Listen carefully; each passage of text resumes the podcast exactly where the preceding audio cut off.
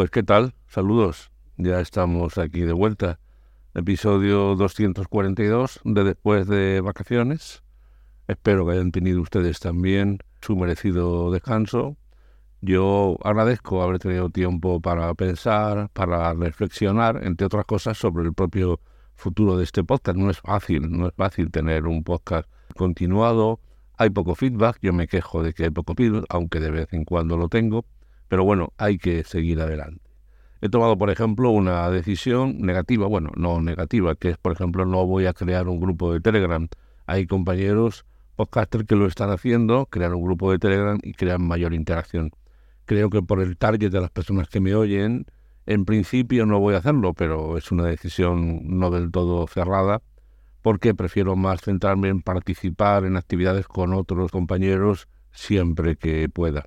Ha sido también estas vacaciones es un sitio agradable de hablar con algunos compañeros. Especialmente me, me hizo gracia la conversación que tuve con José Antonio Fernández de Monos del Espacio, porque sé que no es el primero, pero que le hace gracia ese comentario que yo hago de en la literatura del podcast les dejo normalmente a las direcciones de los temas que les recomiendo a ustedes. Gracias, me parece muy... Tienes un magnífico podcast, por cierto. Lo escucho desde hace ya tiempo y bueno, debo decirte que yo no tengo el copyright de esa frase la literatura del podcast. No lo aprendí aplicándolo al podcast, pero sí a informes técnicos que en alguna ocasión he tenido que realizar por mi trabajo. Entonces se dividía, digamos, la información técnica y luego la literatura, ¿no? Donde se daba más información, no necesariamente secundaria, pero era la, digamos, la información posterior que se veía una vez realizado el informe técnico.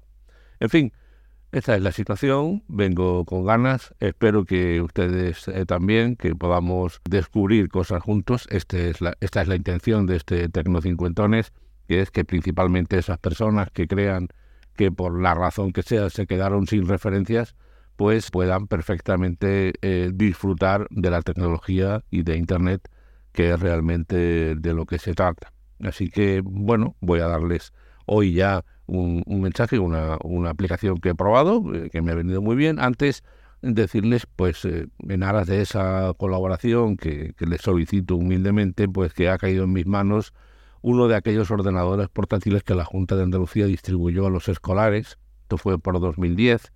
Es un pequeño ordenador, 13 pulgadas, un giga de RAM y 250 de disco duro.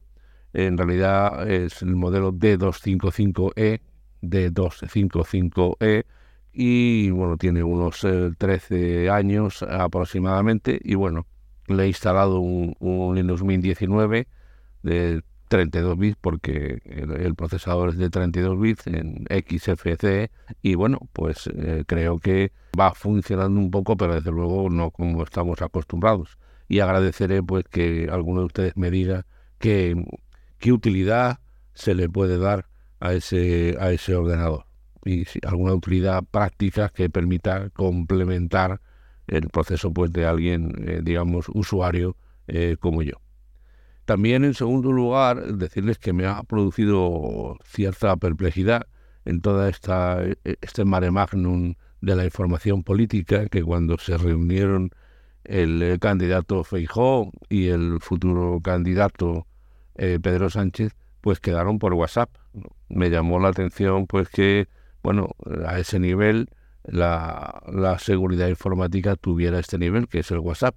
Que bueno, evidentemente el WhatsApp es para decir, oye, que llego tarde o qué tal si nos tomamos un café.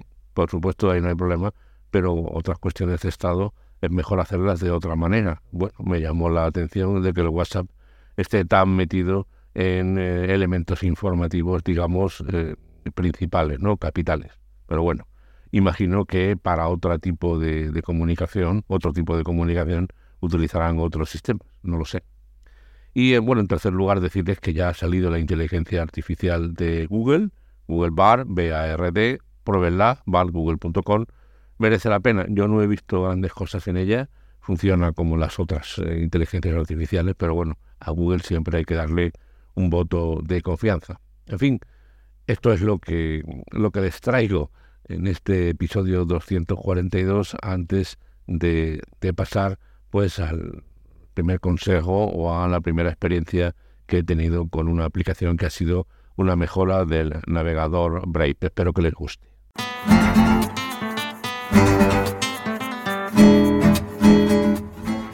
Sí, el, en el episodio 82 ya de, de este Tecnocincuentones les hablé a ustedes del navegador web, especialmente por la seguridad y por la privacidad.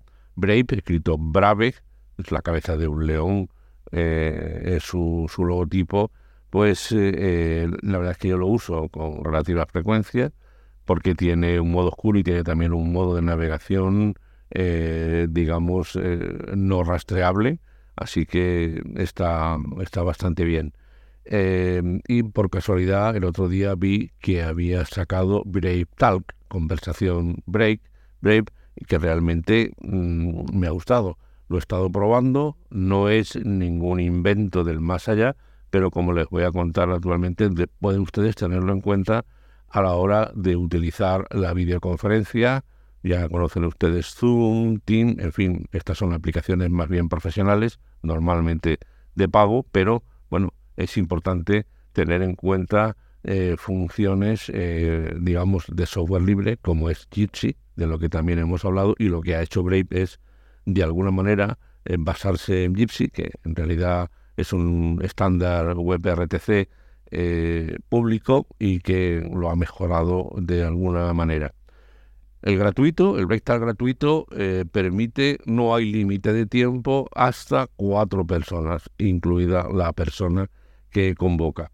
Eh, hay sala de espera, eh, se le puede meter eh, muchos elementos, algunos con la parte gratuita, ahora se lo comentaré, y otros con la parte premium o premio o de pago. Lo que a mí más me ha gustado de este Brave es que se trabaja desde navegador y además solo una persona es la que tiene que abrir el Brave y generar el enlace de la el enlace de la comunicación, pero insisto, sin usuario y contraseña. Tú abres Brave y directamente generas una URL, una dirección que se la mandas a quien quieras. Y ninguna de esas personas tiene también que loguearse. Es decir, que es en este sentido bastante anónimo y por lo tanto poco rastreable a la hora de identificar a sus autores. No absolutamente rastreable, porque todo es rastreable Así que siempre tenemos que tener cuidado, pero por lo menos es una data superior a los Zoom y a otras aplicaciones como Team, Google, etc. Por eso me, ha gustado. Insisto, sin inicio de sesión y cualquier persona desde navegador o un teléfono móvil, ya sea Android o ya sea iOS, puede, eh, utilizando el enlace, conectarse a la reunión solamente la persona que convoca tiene que haber abierto Brave. Insisto, comunicaciones sin límite de tiempo, gratis hasta cuatro personas, lo cual ya es muy interesante. El problema que tiene el gratuito, pues que no se puede grabar, no tiene la tecla de grabado. Pero bueno, ya saben ustedes que en ordenador hay maneras de grabar eh, lo que llega a nuestro ordenador y por lo tanto podría eh, solventarse esa situación si quieren ustedes grabar. Y luego, pues eh, hay algo que también en el gratuito que lo tiene Zoom, que es crear salas. Es decir, eh, usted puede crear salas diferentes a, eh, a partir de un número de usuarios. Crea usted salas diferentes.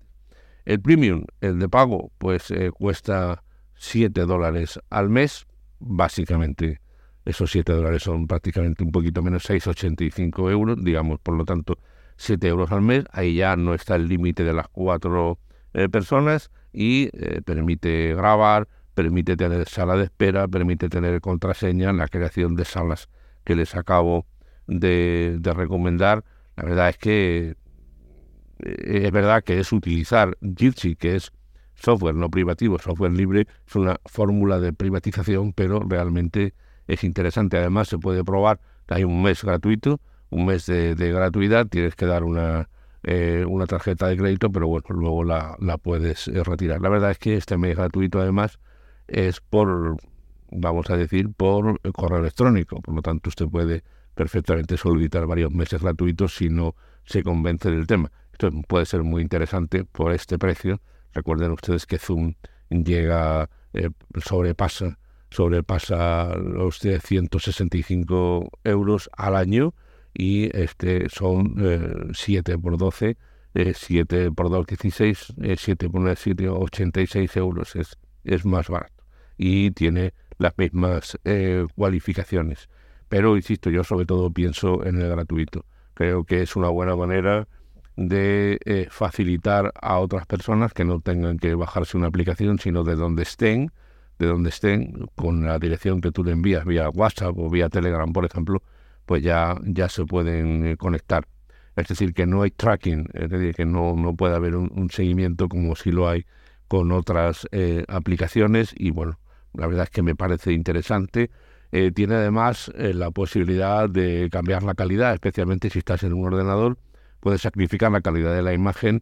Si tu ordenador es un ordenador antiguo con historias, tú puedes decidir la calidad de la imagen, lo cual y en general la calidad de la comunicación, lo que me parece interesante. Y bueno, como hablamos de navegador, el problema que puede tener, que para mí no lo es, puede que para alguna persona lo sea, es que siempre en la configuración, el setting aparece en inglés. Se puede ir a configuración, a setting y ponerlo en español, no hay ningún problema. Pero la próxima vez que entre volverá a estar en inglés. Bueno, a mí no me parece un tema grave porque estamos ya acostumbrados al manejo de la lengua inglesa en, en tecnología, pero así deben ustedes saberlo un gran descubrimiento que habrá un antes y un después en nuestra vida de comunicación, en, en videoconferencia, no. Pero una opción más a tener en cuenta, sí, insisto, por la gratuidad, hasta cuatro personas, no hay límite de tiempo y además por la seguridad y privacidad que ya marca de la casa de Brave. Así que pruébenlo y me dicen.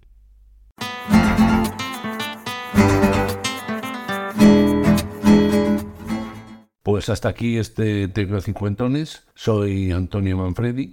Antonio Manfredi, arroba gmail.com es mi correo electrónico. Tanto en Twitter como en Telegram soy arroba Antonio Manfredi. En Mastodon, arroba Antonio Manfredi, arroba andalucía.social y en Facebook Tecno50. Recuerden que este es un podcast que está asociado a las redes sospechosos habituales. Le dejo el enlace a esta red en la literatura del podcast y les animo a que busquen el trabajo de otros muchos compañeros que lo hacen muy, pero que muy bien y se aprende mucho. Nosotros, como siempre, nos vemos la semana que viene. Chao. Hasta la vista, baby.